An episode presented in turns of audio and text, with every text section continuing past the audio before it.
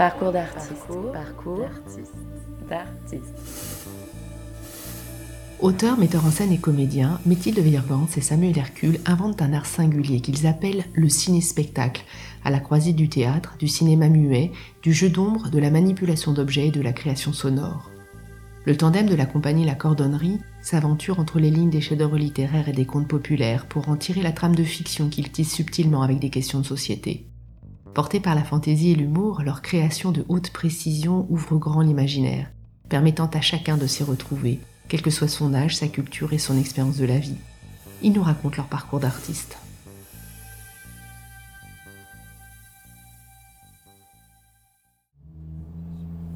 Ça, c'est le royaume. Voilà comment des architectes qui n'avaient pas peur du ridicule ont appelé cette cité dans laquelle nous habitons. Ici, dans cette tour. Parce que si on parle franchement, ce royaume, il est pas terrible. Et pourtant, ici, il y a une chose vraiment étonnante. Une chose merveilleuse. Regardez, je vais vous montrer.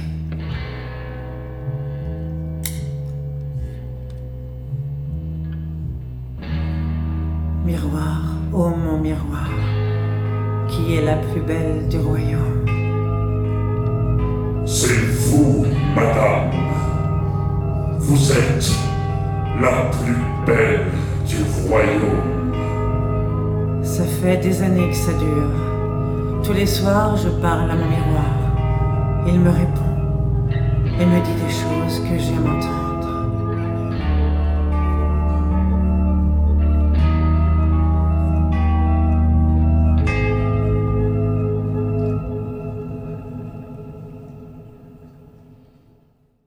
Bonjour Mathilde Weyrgans. Bonjour. Bonjour Samuel Hercule. Bonjour. Votre histoire commune commence en 2003. Mathilde Weyrgans, vous travaillez alors pour la quinzaine des réalisateurs, une des sections parallèles du Festival de Cannes. Vous êtes en charge de la sélection des courts-métrages et vous, Samuel Hercule, vous proposez alors un court-métrage intitulé Le principe du canapé. Alors qu'est-ce qui vous a séduit euh, dans ce principe du canapé? C'est un film très particulier et euh, très innovant euh, qui a eu vraiment fait l'unanimité d'ailleurs pas qu'auprès de la quinzaine des réalisateurs, mais de la semaine de la critique aussi. Et euh, en tout cas, qui m'a suffisamment interloqué pour que j'ai eu envie de rencontrer ces deux euh, réalisateurs. Et voilà. Et après, il se fait qu'on a parlé beaucoup de cinéma, de théâtre, et qu'on avait beaucoup de points communs et, et d'envies communes. Et, et on s'est mis extrêmement rapidement à travailler ensemble, en fait. Avant euh, cette rencontre, en 2003, il y a eu chacun, vous avez eu chacun un parcours. Samuel Hercule, vous fondez la compagnie La Cordonnerie en 1997. Vous créez des ciné-spectacles. Alors, euh, peut-être était-il interloquant, innovant, vous allez, nous le dire.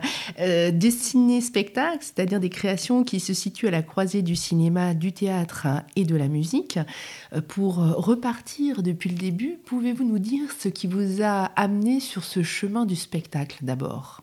Bah, Je crois qu'il y avait euh, dès le départ une envie un peu de, de, de, de faire avec les choses qu'on aimait, c'est-à-dire avec euh, d'une part le, cinéma et puis après euh, on, cherchait comment amener le cinéma vers une dimension scénique et c'est d'ailleurs nos, nos, réflexions aujourd'hui encore. Sauf qu'à l'époque, bon bah donc moi j'avais j'étais très jeune, donc c'était des, films qui était plus une sorte d'hommage au cinéma muet.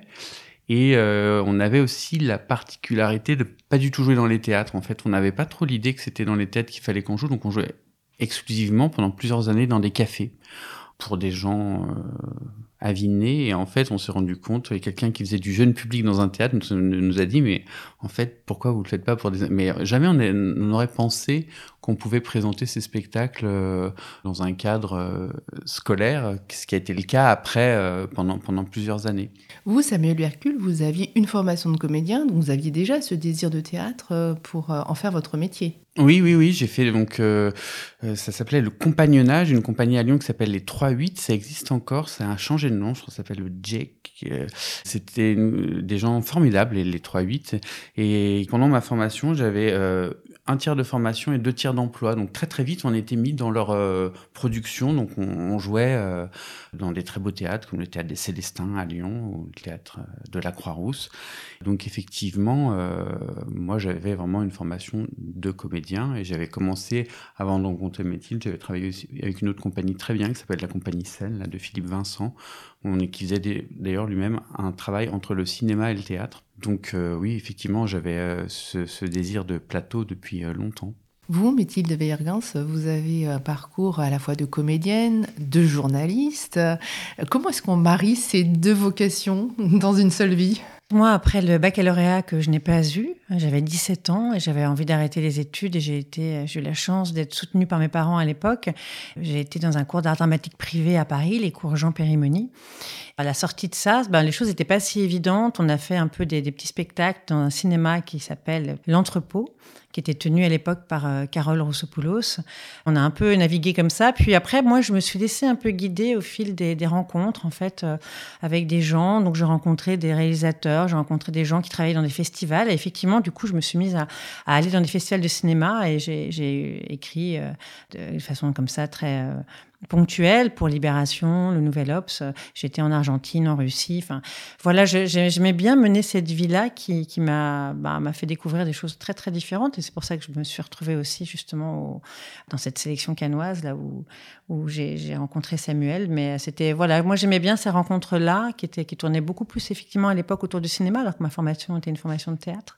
Mais je pense que les deux ont toujours été extrêmement importants dans, dans ma vie en tout cas. Donc en 2003, vous décidez de travailler ensemble et vous créez donc des euh, ciné-spectacles. Alors qu'est-ce que c'est qu'un ciné-spectacle? Comment on pourrait trouver une définition? Parce que on voit bien euh, les ciné-concerts, etc. Le ciné-spectacle, c'est encore autre chose. Bah, je pense que moi, j'ai rencontré Samuel, donc la compagnie était déjà créée, et je pense qu'à l'époque, ils étaient un petit peu plus proches du, justement du ciné-concert, même si déjà la particularité était que les films étaient réalisés par eux, par la compagnie, et qui jouaient dedans. Il y avait déjà cette chose-là qui est quand même très, très unique, en fait, dans, notre travail. Et nous, quand on s'est rencontrés, euh, on a amené, euh, ben, au fil du temps, beaucoup plus de théâtralité, c'est-à-dire de faire fusionner le cinéma euh, au plateau avec le théâtre, et avec évidemment la musique live et les bruitages. Donc ça fait... Et quelqu'un a une universitaire qui a, fait toute une thèse, pas que sur nous, mais entre autres, on faisait partie un peu de cette thèse, et qui a, défini euh, notre travail de façon assez intéressante. Elle disait un millefeuille théâtral. Et effectivement, il y a beaucoup de choses dans, nos spectacles. Ils sont très riches parce qu'il y a de l'image, parce qu'il y a du théâtre, parce qu'il y a de la musique en direct, avec souvent beaucoup d'instruments et des, musiciens euh, assez formidables. Là, sur notre dernière création, Timothée Joly et Mathieu Augier. Et, et il, y a, il y a ce bruitage. Voilà. Donc, c'est ce mélange de tous ces ingrédients qui fait la particularité de notre travail. Et on va, nous-mêmes, on est des, grands spectateurs quand on a le temps. Quand on n'est pas en tournée, on va beaucoup au théâtre. Il y a beaucoup de vidéos, beaucoup d'images aujourd'hui, d'ailleurs depuis déjà un, certain temps dans, le théâtre. Mais euh, ce qu'on fait est très, très spécifique. On ne produit pas d'images en direct, ce qui est euh, très courant et qui est presque une forme de norme aujourd'hui dans le théâtre. Je pense que notre ciné-spectacle c'est aussi euh, l'idée de, montrer la fabrication des émotions d'une certaine manière. c'est-à-dire qu'en fait, tout est fait à vue, c'est-à-dire on, voit, donc il y, a ce film qui a été réalisé au préalable, puis après, il y a, euh, euh, nous sur scène, à la fois on, joue les dialogues, mais aussi on fait voir comment on fabrique les sons. je pense que cette chose qui est importante, c'est qu'on a vraiment un différent niveau de lecture à la fois on peut être totalement dans l'histoire qui nous est racontée et, à la fois on est tout le temps en décalage euh, dans, nos spectacles parce que on, est sans cesse en fabrication et une fabrication qui est à vue. On pourrait croire que le fait de fabriquer à vue les choses enlève du sentiment et en fait on pense que c'est l'exact inverse, c'est-à-dire que le fait de faire voir comment on fait provoque des sentiments. C'est faire spectacle du spectacle. Alors, vous parlez de nombreux sujets. La plupart du temps, vous vous inspirez euh, de, euh, de contes ou de grands classiques. Si on, regarde votre parcours, il y a eu euh, Barbe Bleue, Ali Baba, Frankenstein, Hamlet. Hansel et Gretel, Blanche-Neige, Don Quichotte et tout récemment euh, Roméo et Juliette. Pourquoi ce travail à partir de contes ou de chefs-d'œuvre de la littérature que euh, tout un chacun connaît s'il ne l'a pas, même s'il ne l'a pas lu? Justement pour cette raison-là, parce que tout un chacun connaît plus ou moins ces histoires ou ces personnages qu'ils font partie du patrimoine euh, universel. Euh, et du coup, c'est intéressant de les plonger, ces personnages, dans d'autres situations, c'est-à-dire souvent, effectivement, on, décale un peu l'histoire, où on va chercher ce qui est encore euh, justement universel aujourd'hui, c'est-à-dire Blanche-Neige, c'est assez formidable quand on y pense, c'est-à-dire que c'est vraiment l'histoire d'une jeune fille et d'une belle-mère. Aujourd'hui, c'est monnaie courante que d'avoir des beaux-parents, et, parce parce qu'il y a beaucoup de familles recomposées, parce que voilà. Et, donc c'était intéressant, on trouvait par exemple pour ce cas-là, d'interroger ce rapport-là en gardant la trame de, l'histoire de Blanche-Neige, plus ou moins, parce que là, on n'est plus du tout dans un royaume et tout ça, mais, mais euh, d'interroger toutes ces choses qui sont là depuis des siècles et des siècles et des siècles, et, de les interroger un peu à l'aune du monde dans lequel on, vit aujourd'hui. Et très souvent, il y a des résonances euh, incroyables, et on se rend compte de la modernité de ces personnages la plupart du temps. Alors plus ça va, plus on s'éloigne on malgré tout des, des, histoires, notamment dans notre dernier spectacle, Ne pas finir comme Roméo et Juliette. On parle là de l'histoire d'un amour impossible, mais on traite de beaucoup d'autres choses. Et d'ailleurs, nos personnages euh, euh, s'appellent euh, Romy et Pierre. Il n'y a, pas de Roméo et Juliette. C'est parce que ça évoque quelque chose, en fait, dans la tête du spectateur quand il vient. Et ces noms-là, Don Quichotte, Blanche-Neige, Roméo et Juliette, évoquent quelque chose. Et en fait, on va les amener ailleurs en s'interrogeant quand même sur les, thèmes, ou en tout cas qu'on peut retrouver dans, dans ces contes, dans ces pièces. Par exemple, pour euh, ne pas finir comme Roméo et Juliette, notre première idée, c'était de parler de l'invisibilité, chose qu'on entend tout le temps à la télé, les invisibles. Et on s'est dit, tiens, si on faisait une vraie société d'invisibles? Et puis après, on, dans la réflexion avançant, on avait l'idée de faire un amour entre euh, deux personnes qui, qui sont complètement dissemblables, quelqu'un qui est invisible et quelqu'un qui est visible. Et puis on s'est dit, d'un coup, l'histoire d'amour impossible, ça nous a ramené vers Roméo et Juliette, mais en fait, c'était pas pensé euh, comme ça dès le départ. C'est-à-dire qu'au départ, c'était, on voulait parler de visibilité et d'invisibilité. Et puis là, en fait, on a été, on a rattrapé la, trame narrative de, Shakespeare tout en étant très très libre par rapport à ça.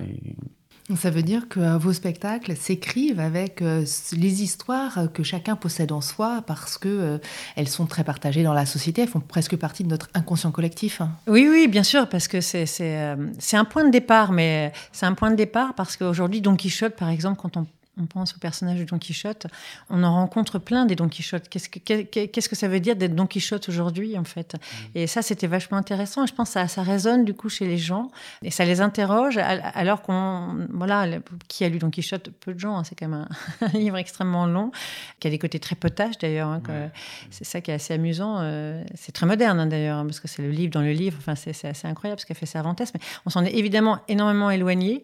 Mais ça, veut dire être un Don Quichotte, ça veut dire quelque chose. ces personnages sont devenus presque des, noms communs, en fait. C'est ça qui est assez intéressant. Et c'est vrai que ça nous. Mais ce qui ne veut pas dire qu'on ne fera pas un jour un spectacle qui n'a rien à voir avec euh, un personnage de la littérature. On pourrait très bien s'éloigner de tout ça aussi. Là, il se fait que de fil en aiguille, les choses se sont passées comme ça. Comment est-ce que vous travaillez sur une adaptation? Parce que prenons Don Quichotte, 1500 pages, hein, ça se digère pas d'un coup.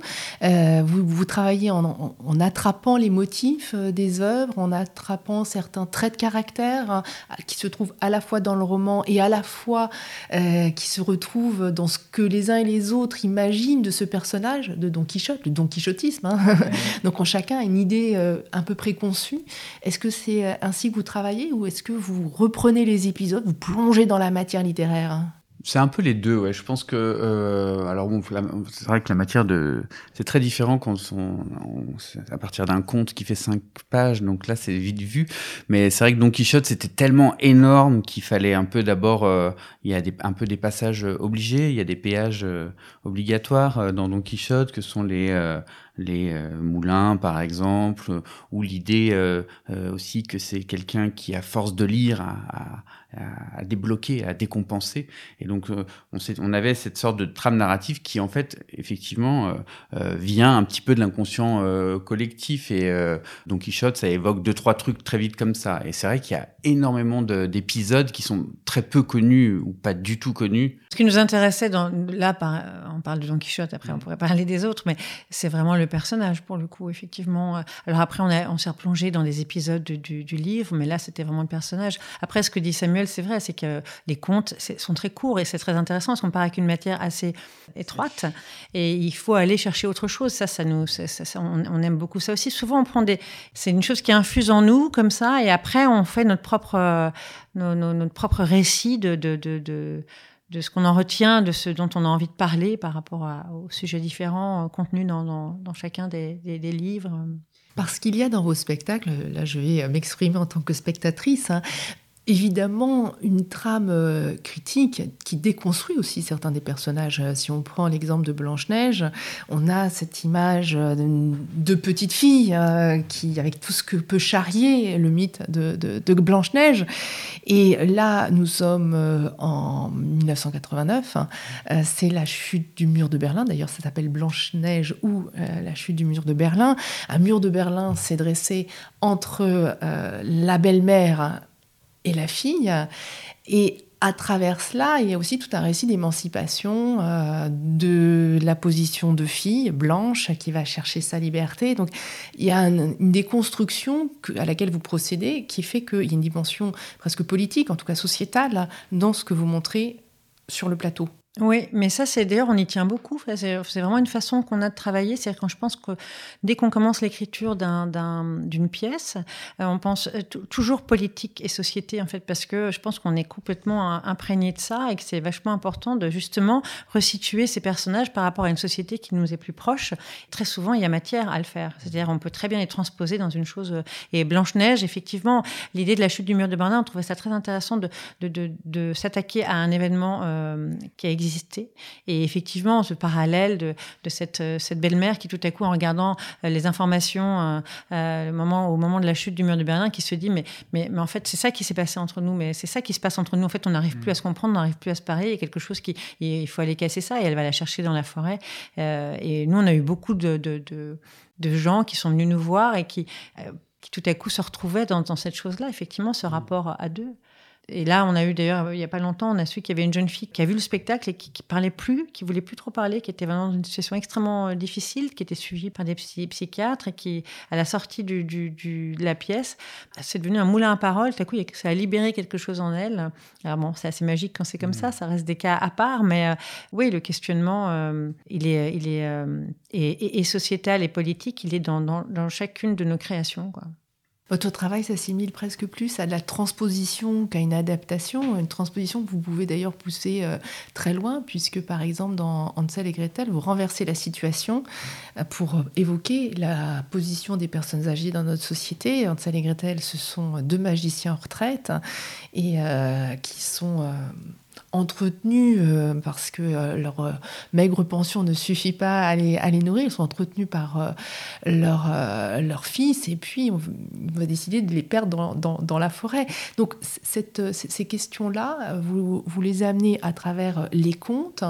c'est aussi une façon de décaler le regard des spectateurs. C'est un endroit que vous cherchez à à bouger, c'est-à-dire, euh, ah, vous pensiez que c'est comme ça, et hop, on va rouvrir euh, un autre champ de possible, on va décaler euh, ce que vous pensiez être bien posé, bien assuré, que ce soit les contes ou que ce soit le regard que l'on peut porter sur nos proches. C'est vraiment ça, c'est-à-dire que si on parle des contes, mais c'est valable pour ces personnages grandioses de la littérature ou du théâtre, c'est-à-dire qu'ils ne sont pas encore là aujourd'hui en 2021 pour rien, parce qu'ils véhiculent, et par leur histoire ou par eux-mêmes, par qui ils sont, des choses qui, qui ont passé le temps et qui, parce que c'est d'une très très grande modernité. Simplement, on peut effectivement, nous, ça nous intéresse de décaler ce regard parce que effectivement, aujourd'hui, abandonner ses enfants dans la forêt, ça reste l'idée d'un conte. Et ça, c'est formidable quand on le lit aux enfants parce que eux-mêmes, tout à coup, ça fait réfléchir et ça, ça, ça, euh, c'est un, moment important pour eux. les contes pour les enfants sont très importants, c'est très initiatique, comme ça, sur les peurs notamment. Mais là, on s'adresse à un plus large public et c'était intéressant de se dire aujourd'hui, qu'est-ce qui se passe avec les personnes âgées? Et si on va, c'est à coup cet homme-là qui pourtant aime beaucoup ses parents, mais qui est un peu tombé amoureux d'une femme euh, machiavélique, en tout cas cette fameuse sorcière du, conte, qui, qui, qui, oui, lui, il se laisse un peu avoir et il finit par aller mettre, ses, aller abandonner ses parents dans, dans, la forêt, mais qui sont heureusement rusés eux aussi, comme les, comme les enfants d'Ansel et Gretel, et qui, qui s'en débrouilleront. Ce décalage, il est euh, assez savoureux à faire pour nous, et aussi effectivement, on correspond à quelque chose de plus, plus contemporain et qui fonctionne en fait, c'est ça, qui fonctionne, qui c'est pas, c'est pas loufoque non plus de penser ça. Mais là, c'est un, là, c'est un simple twist en fait qu'on fait, c'est-à-dire on, inverse les, les rapports euh, parents-enfants, et par contre, on, garde vraiment la trame narrative et juste en renversant quelque chose, eh ben, l'histoire devenait tellement plus actuelle et plus cruelle bizarrement c'est encore plus cruel d'abandonner, je sais pas, en tout cas c'est le sentiment, c'est encore plus dégueulasse d'abandonner ses vieux parents dans la forêt, parce qu'un enfant se dit, ah, je sais pas, peut-être quelqu'un va Une force de vie. Peut-être, ouais, voilà, vraiment abandonner des vieux dans la forêt, c'est vraiment horrible. Et, euh, et, et, à la fois, c'est vrai que dans une société où les gens vivent de plus en plus vieux, où les, les EHPAD, enfin, c'est quand même très compliqué. Tout ça résonnait de manière euh, à la fois plus cruelle et plus intéressante intéressant parce que vous adressez un large public. On a parlé euh, de public scolaire tout à l'heure, euh, qui était le public euh, de la cordonnerie quand vous êtes rencontrés, mais les spectacles de la cordonnerie s'adressent à un public très large à partir d'eux. On peut les voir dès l'enfance. Comment est-ce que vous intégrez dans la dramaturgie cette adresse aux plus jeunes? En fait, je pense qu'on n'a on a jamais complètement écrit pour les plus jeunes. C'est plutôt des, programmateurs qui, au départ, euh, en voyant notre travail, se sont dit tiens, mmh. voilà, ça peut être très intéressant. On a toujours donné des, représentations tout public, qui n'étaient pas que des représentations scolaires, même dès le début. Maintenant, beaucoup de gens nous connaissent et, dans les gens qui nous programment, se rendent bien compte qu'effectivement, le travail qu'on fait est aussi intéressant euh, à avoir à 10 ans qu'à 60 ou 70. Mmh. Enfin, naturellement, on ne cherche pas à, spécialement écrire. Euh, quand on écrit des spectacles pour les jeunes gens, en fait. C'est encore euh, plus vrai pour ce dernier spectacle, ne pas finir comme Roméo et Juliette, que après, on nous demande toujours des âges, donc on dit à partir de 12 ans, mais à partir de 12 ans, à 12 ans, on peut voir énormément de choses. Et après, on, on, on c'est toujours un peu une question, comment ça va être reçu. Hein, Et là, donc, on a fait euh, hier hein, une, une, une, représentation scolaire devant que des quatrièmes, des troisièmes et, des, quelques lycéens. Les âges difficiles. Ouais, c'est normalement le quatrième, on estime que c'est un peu l'âge le plus dur. Et, et ça s'est vraiment très très bien passé, alors que c'est un spectacle mélancolique avec des moments où le temps est un peu suspendu, parce qu'il y a quelqu'un d'invisible qui passe avec, par exemple, une une coupe euh, dans des décors. Euh, et il y a des choses qui sont vraiment euh, de l'ordre du, du, du, du, ressenti. Et ça s'est vraiment très très bien passé. Mais ça, en fait, tant qu'on l'a pas éprouvé devant des, un public de, de, jeunes gens. Après, nous, on aime bien quand c'est mélangé, quand il y a des adultes et des plus jeunes, parce que là, s'entremêlent deux expériences de vie, deux façons de voir les choses. Et ça, c'est très intéressant parce que des fois, ils rigolent pas au même moment, ils réagissent pas au même moment, ils sont pas émus par les mêmes choses, ils sont pas forcément peur des mêmes choses, ils sont pas dans la même identification avec les personnages. Et là, c'est très riche quand les, quand les publics sont euh, euh, mixés.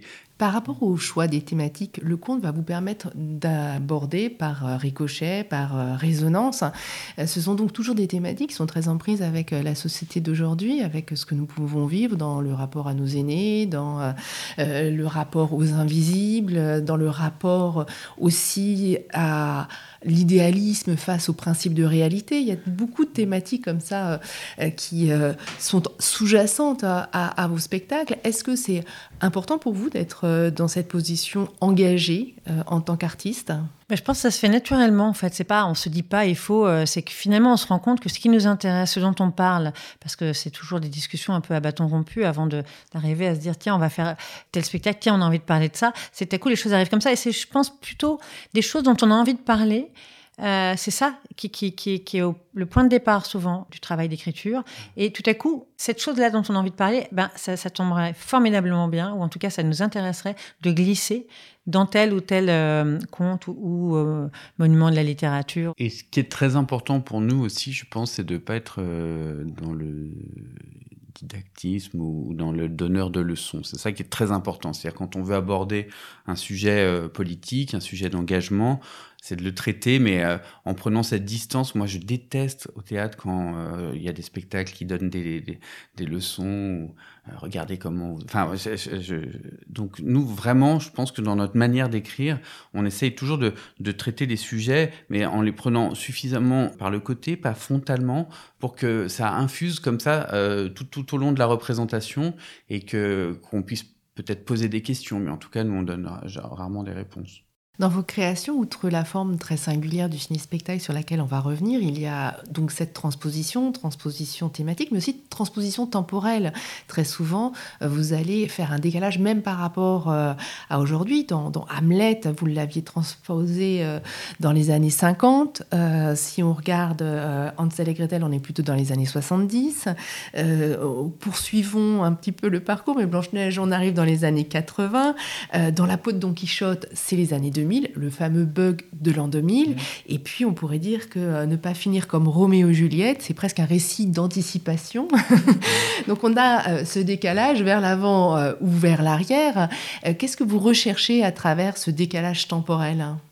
Il y a différents exemples, parce que par exemple pour Blanche-Neige, on le met vraiment à un moment qui est la chute du mur de Berlin, qui en plus est le, ce qu'on disait souvent, c'est quand même le dernier événement heureux un peu qui, qui nous soit arrivé finalement après tous les événements dont on se souvient, c'est les attentats, euh, enfin, des choses comme ça, finalement les marqueurs de nos vies dont on se souvient vraiment. J'ai l'impression que depuis euh, la victoire de Mitterrand en 81, après il y a plus grand chose où les gens disaient j'y étais et c'était c'était heureux. Donc il y avait la, chute du mur de Berlin fait partie de ça. Donc là on voulait vraiment le, le mettre euh, à ce moment-là. Et puis parfois aussi on, on cherche une forme d'intemporalité, enfin de, de, le mettre dans un dans, parce que ça amène une dimension de fable ou de conte et, d'intégrer notre histoire dans cette, dans cette fable euh, lui donne une forme d'universalité supplémentaire. J'ai l'impression que c'est ça. Après, euh, Don Quichotte, il y avait, on voulait traiter du bug de l'an 2000 parce que ça, c'était un truc. Euh, on ne dit pas j'y étais au bug de l'an 2000, mais en tout cas, tout le monde se souvient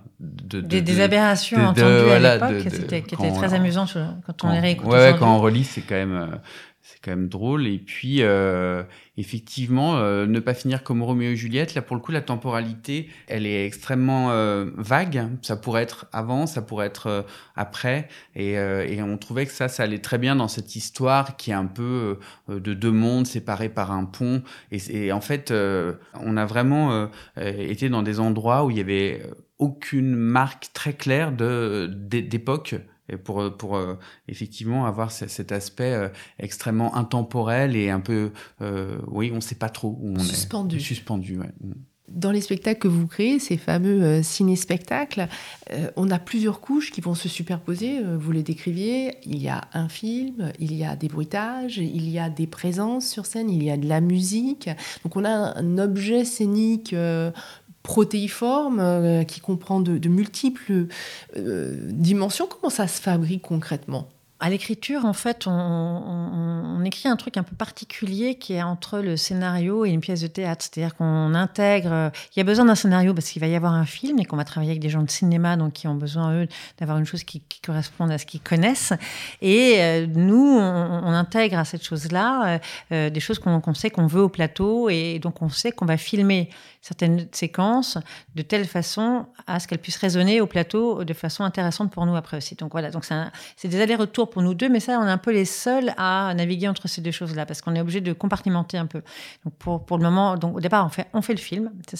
Un film muet. un film muet. Voilà, on prend, il y, y, a du son témoin parce qu'on a besoin après pour les post-synchro d'avoir ce son témoin, mais il n'y a, pas, a pas de prise de son euh, normale, hein, comme sur un long métrage. Et donc là, on, entraîne avec nous euh, une équipe de cinéma, hein, on est 35 personnes au quotidien, c'est quand même assez lourd euh, financièrement et en, temps, ça prend du temps de faire ça. Et après, après, le montage se fait en parallèle, plus ou moins. Puis là, on commence à travailler avec euh, Timothée Joly et Mathieu Augier, les compositeurs avec qui on a travaillé sur les deux derniers spectacles ils connaissent un peu l'histoire avant, ils ont lu le scénario. Donc, dès qu'on a un premier ours, un premier montage du film, on leur envoie. et on parle avant avec eux de, de l'univers musical, peut-être de quel genre d'instrument, de voilà. Et donc eux, ils nous proposent un peu des choses.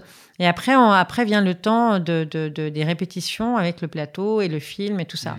Là, c'est assez, par exemple, pour notre dernière création, ne pas finir comme Roméo et Juliette, à cause du Covid, tout ça a été très très resserré. Donc on a tout enchaîné, alors qu'on avait tout fait pour justement avoir des grands temps entre chaque chose, euh, parce que bon, voilà, le temps est toujours un allié dans le travail.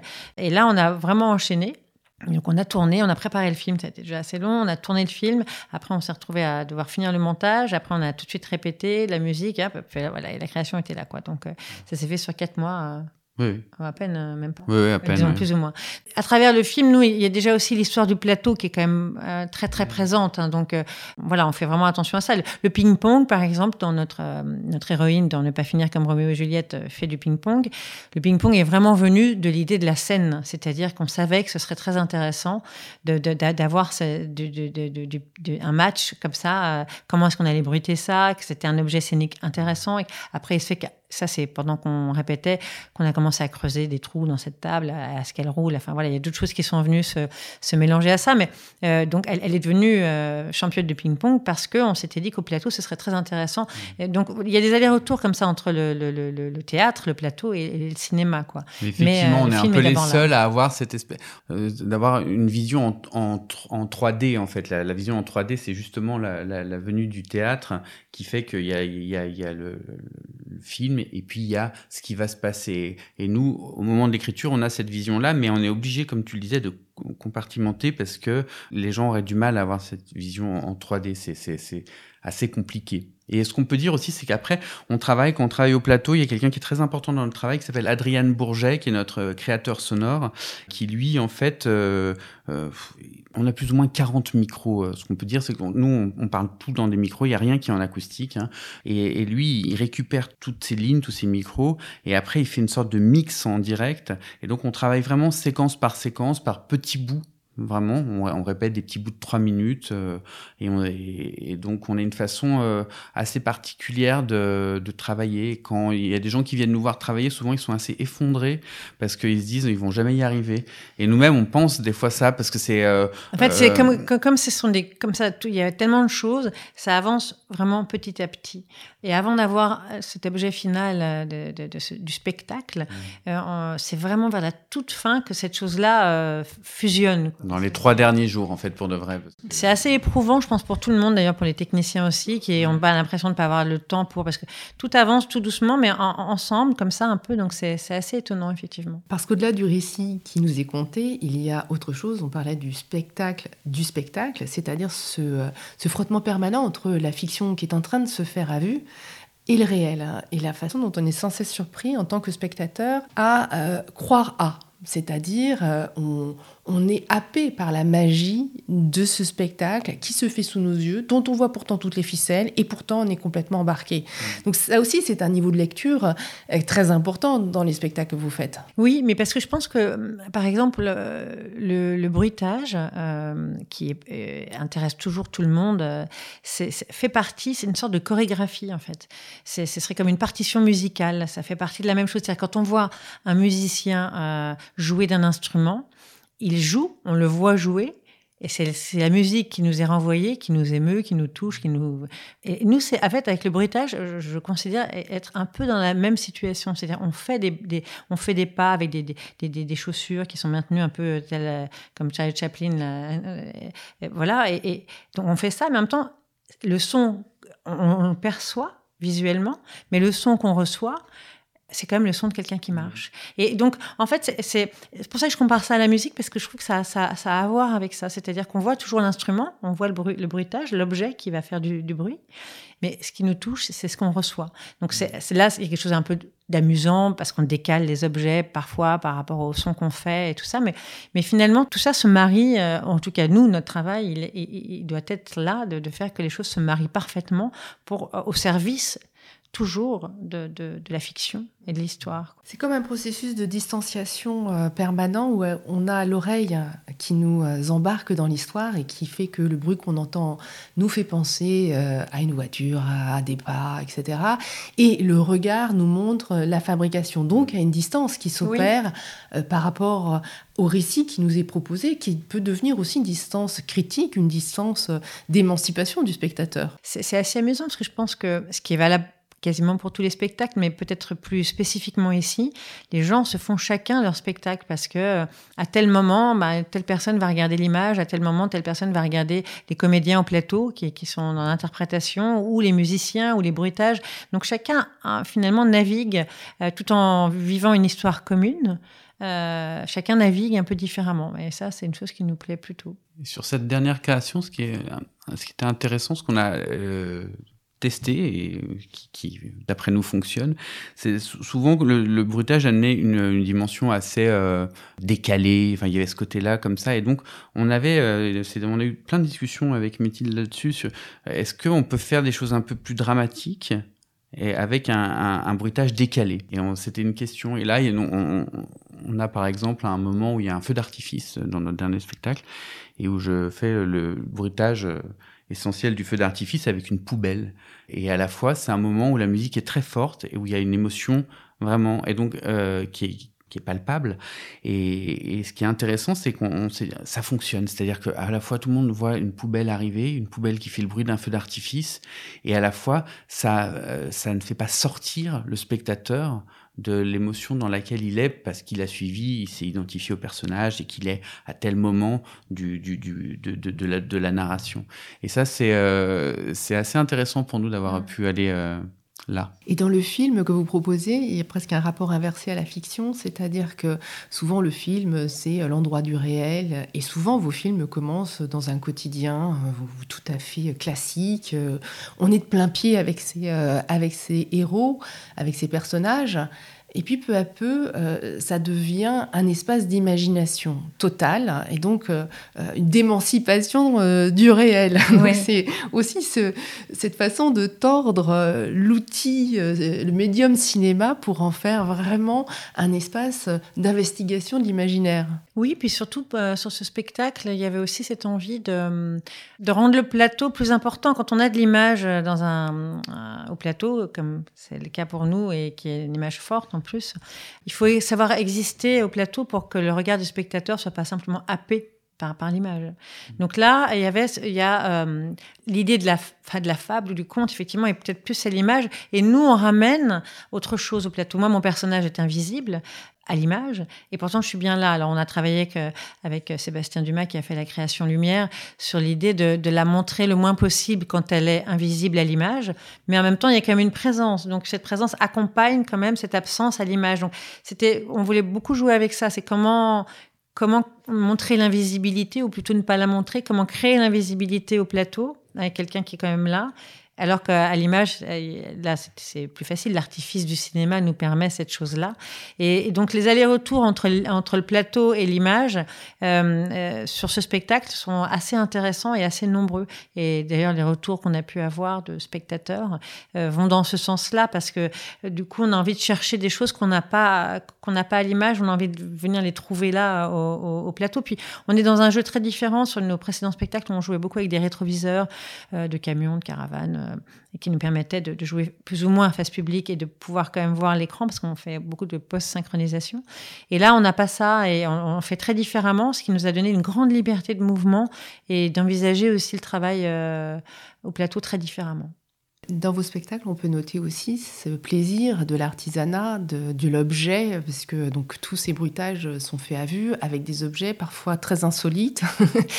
Il y a aussi un temps qui est euh, différent de celui euh, des spectacles euh, que l'on a de plus en plus coutume de voir, c'est-à-dire cette trépidation du présent qu'il faut absolument aller très vite, avoir beaucoup d'effets, etc. Et ce que vous nous proposez, c'est une sorte d'espace-temps à part qui retrouve une sorte de temporalité humaine, avec euh, également dans les personnages euh, que vous nous montrez des gens qui, qui sont très humains parce qu'ils sont aussi euh, parfois très quelconques hein, mmh. au, départ. Donc cette, c'est une déclaration d'intention que de choisir cette temporalité, ce type de personnage qui réenchante finalement notre façon de voir le quotidien. L'idée qu'un personnage euh, qui a une vie, donc par exemple, qui fait du ping-pong, euh, même si c'est un peu une championne, mais et, et, de, voir ces personnages ou dans, dans Don Quichotte, d'un petit bibliothécaire qui et de les voir euh, ces personnages du quotidien, qui n'ont rien d'extraordinaire, les voir plonger dans une grande aventure, il y a, y a, quand même cette, cette, cette idée-là qui est assez séduisante. C'est-à-dire quand Mais ils sont un peu mélancoliques, c'est-à-dire qu'il n'y a pas de lenteur, mmh. mais il y a une certaine mélancolie et on n'est pas dans la surenchère euh, des faits euh, qui vont être, euh, comme on peut voir maintenant à la, à la télévision, dans, dans le, le, fait qu'il faut qu'il y ait tant d'images maintenant par seconde pour mmh. absolument tenir l'œil. Et là, on retrouve la capacité de déployer un regard, de déployer une réflexion, de se glisser aussi dans un temps qui est assez humain, au fond. Mais heureusement, nous, en tout cas, c'est comme ça qu'on envisage le théâtre. C'est encore un endroit où on peut se permettre ça.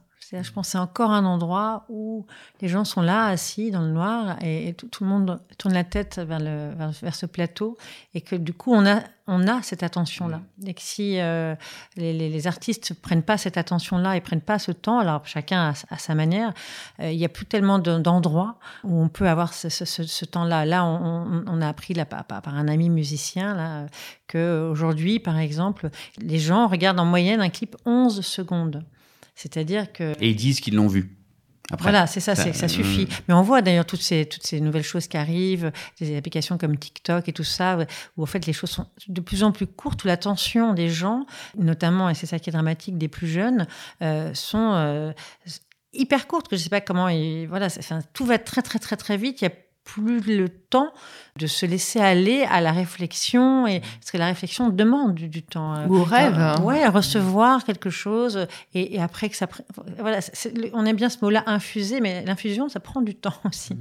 C'est-à-dire que euh, voilà que les choses vous pénètrent, que les choses et, et c'est vrai qu'au théâtre, on a, je trouve que c'est vraiment encore l'endroit où cette chose-là assez formidable peut arriver. Donc, euh, nous, si on y arrive, on en est très content, en tout cas. Et sans doute parce que l'attention du spectateur est euh, sans cesse euh, réveillée, attisée par les multiples signes aussi que vous, leur, que vous donnez à travers ces bruitages, à travers l'image, à travers... Ça se passe jamais au même endroit. Donc, en fait, on est sans cesse en éveil, mais à charge pour le spectateur de produire ce travail de synthèse mmh. entre ces différents signes et de d'être à la fois dedans avec cette distance. Donc c'est un sacré euh, boulot vous leur demandez. On n'est pas passif quand on rentre dans, dans, une salle de spectacle, euh, c'est très important.